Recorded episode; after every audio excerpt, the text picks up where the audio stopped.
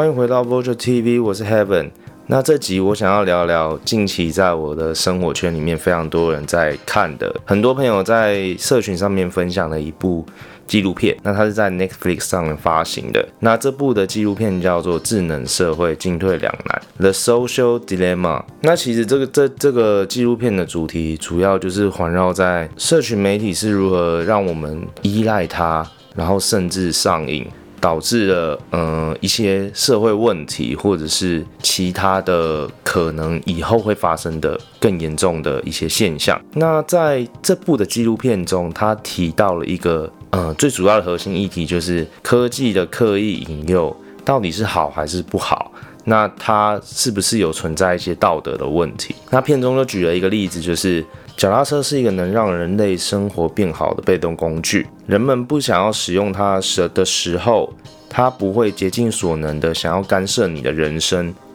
它会静静的待在那里，等人类有需求的时候主动靠近它。但社交平台似乎不是这样子的。Facebook、Instagram、Snapchat 等平台几乎所有的功能设计都是为了让你目不转睛，不断的往下滑。只要你的眼球还黏在上面，他们就能卖出更多广告赚钱，因为平台们已经太了解你了，他们知道怎么样让你对他爱不释手到上瘾。我认为这个例子是举得比较不好的，因为，嗯，因为我我认为社群媒体的功能性跟脚踏车的功能性是不一样的。社群媒体它算是一种媒，它算一种媒介，它算是一种，呃，最初设计的本意是让你跟朋友。没有距离的、无国界的去联系，或者是说去分享彼此的近况。当然，这都是 Facebook 或者是 Instagram 或者是呃 Twitter 刚开始被设计出来的本意。但到今天为止，他们呃的确是造就了不少的问题。那当然，在片中这些呃受访者也指出了，其实这样一些平台其实对人类。帮助了不少，为了很为很多弱势族群发声，或者是去呃传播一些我们平常看不到的事情。每个世界各地的角落，他都有机会从这个平台看到。但我比较不同意的是，就是呃，它里面其实讲到很多平台，就包括我上次讲那些，但是唯独 TikTok 就是他根本没有讲。然后还有 Netflix 本身也具备了一些。呃，成瘾的要素，为什么会这样说？因为我认为 Netflix 是所有串流平台里面最会做行销的一个。你们你们有没有收过？就是呃，当你在看完某一支一支连续剧、美剧之类的，那很快的你就会在你的 email 收到 Netflix 的通知信，他希望你可以为他这支影集评分。那他的评分很简单，他只有他只有。Like 跟 dislike 就是你喜欢或不喜欢，他不会叫你评什么评五颗星啊，五颗星评几几颗星这个这种概念。那他为什么要这样做？他要，嗯，他要 upgrade 你的演算法，这样 Netflix 才知道说你喜欢什么样影片，我接下来可以推什么影片。然后你有没有发现，他们现在更新了，最近这几个月他们更新他们自己的 UI，他们的。影片在上面有一个小圈圈，那全部都是预告，那就很像现实动态的概念。他们也是想要让你黏着在上面。当然，他在里面提供提提到了一个概念非常好，就是大家都想要占有你的时间，因为占有你的时间等于你会投入更多的呃成本。在他们身上，以 Netflix 来说，他你在身上他们投入越多的成本，那是不是它的流量会变大？那呃，这不管在制作影片，或者是它在其他的用途上面，它会更广泛的去利用这些资讯。在这支影片里，是我非常认同的一件事情，因为当你是一个，我们讲直接一点，如果你是个免费仔，那你就是一个产品嘛，因为公司要获利的方式。获利的唯一手段都是要从广告主那边拿到钱，就跟以前，嗯，我不知道大家是不是跟我年纪差不多，像我们以前看爽报，在节目上拿免费的爽报，那里面一定会有广告嘛？那广告为什么这些广告主会愿意下广告在爽报？因为很多人看。换到这些社群平台也是一样，只是这些广告为什么现在这么的这么的泛滥，这么的可怕？因为，呃。我们现在的科技太发达，普遍来说，如果你的广告跳转的太多的页面，你将会丧失很多购买的机会。所以回过头来，这个之这个呃科技越来越发达原因，是因为每个广告主都想要它的转换率很高。我只要下广告，顾客想要买，直接跳转到他的商城、他的卖场。所以就是这变得非常可怕是，我们每天接收到广告的时间越来越长，黏着度越来越大。你说以前有没有广告？有，我们在以前的电台、在电视、报章、杂志上都会有广告。促使这件事情这么可怕的原因，是因为你对于嗯，我们现在人手一机，我们对于网络的接收呃的时间太长，我们使用的时间太长，所以我们随时随地被这样广告轰炸，我们可能真的就会。不小心买到很多东西，甚至是有一些诈骗的问题，像嗯，可能之前 FB 就出现很多一夜式的诈骗广告，或者是或者是一些我们讲手游好了，有没有有没有大家有没有发现说有些手游就是拿别人的游戏画面，然后来骗你下载，然后你玩的时候完全是不一样的东西，这个我觉得比较严重吧。不过这件事情就是我们先讲到这里，我想要讲的是比较呃更深入的东西，稍微比较深入一点。就是因为我们其实我们的社会结构跳脱不了资本主义，但是这些呃这些环环相扣的状态底下，包含我说的 Netflix 或者是或者是手游，或者是呃甚至是你现在听的 Podcast、YouTube 等等，他们在在他们现在需要的是什么？需要你的专注的时间。像对于现代人来说，时间是很重要的一件事情，因为每个人都只有二十四小时，不管你今天。再怎么有钱，或你再怎么穷困，你一天就是二十四小时。这些东西的目标就是，他们如果能占用你多少百分比的时间，那他们就越有机会推放更多的广告，或是呃利用其他的方式去让你让你在就是继续在他的平台上继续呃花钱，或者是投入更多的成本。例如，嗯、呃，我们举一个游戏机的例子好了。为什么家用主机？为什么呃有一些游戏就是要独占平独占这个平台？就可能 PS4 有，或是 Xbox 有，或者是 Switch 有，因为怕他们独占了，所以你必须要拥有他们的主机。那是不是你投入一些成本在这些主机上？那如果你投入这些成本的主机，那他是不是希望你的持有时间更长，或者是去买更多其他的周边，甚至是他的游戏还有什么 DLC 啊、呃 Season Pack 啊之类这种东西？那就是这样。他们希望你在他们身上花的越多钱越好，因为每个人的资源都有限。这让我想到一部呃蛮经典的电影，叫做《Fight Club》，中文叫做《斗阵俱乐部》。那他刚开始就是形容这个主角，他是一个中产阶级。那他就是有一天收到一本新录，那他是一本 IKEA 的新录，就跟我们现在看到 IKEA 新录是一样的。他有各式各样就是房间的 demo 啊，就是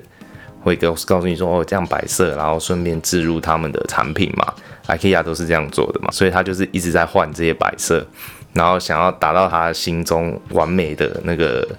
家的样子。但是他开始被这个东西绑架之后，他就会，他就开始出现一些症状，他可能睡不着，他失眠，所以他得要去互助会，去弄重症的互助会。然后去跟人家拥抱，或者是就是反正他就是用各种方式想要排除这些问题，但最后他不但没有排除这问题，他还产生出另外一个人格。然后最后那他跟他这个人格就一起创立了一个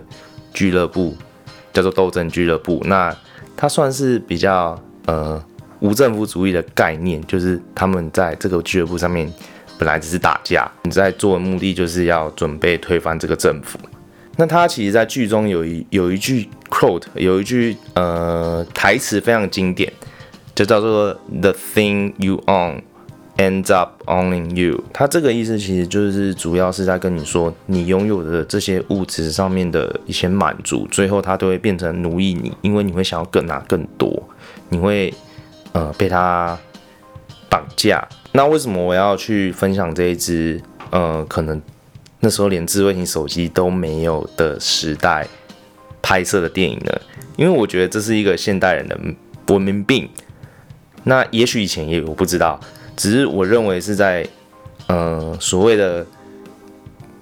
消费资本主义开始盛行到现在，我觉得它是慢慢的越来越严重。因为你平常，嗯、可能 maybe 以前你可能不可能二十四小时都在电视机前面，或是挂在网络上，你可能。只会在特定的时间去吸收一些新的资讯，而现在你只要打开手机，你想要看什么，它都会推播给你，甚至你打开来或是跳的通知。其实他在里面其实说了一些方式，我觉得就是蛮有意思的，因为呃，被访者几乎都是本身就是在这些企业里面工作的之前的员工，或是甚至是有些是发明了很多重要功能，像是发明那个赞，或是那个 Pinterest 的那个创办人，他们其实都都很厉害，他们也说了一些呃这些事情的背后。所隐藏的一些危害，但当然，我觉得在他们前面所说的，我我认为有些东西是，呃，目前可能听起来有点危言耸危言耸听，而且对我来说，中间穿插一些状况剧，我觉得有点太夸张，像是那个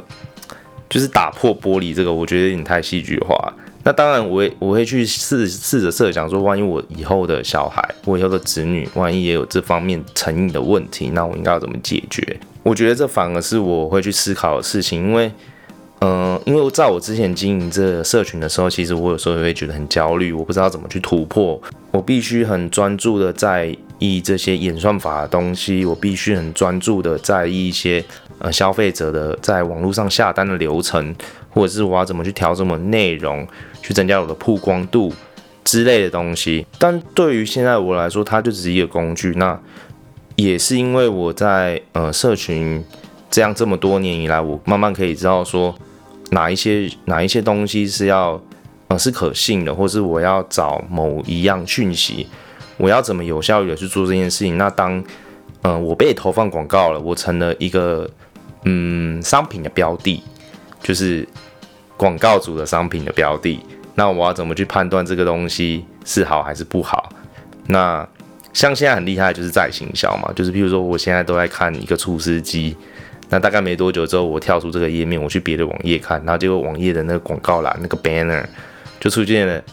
那个刚刚我在看的那个厨师机嘛，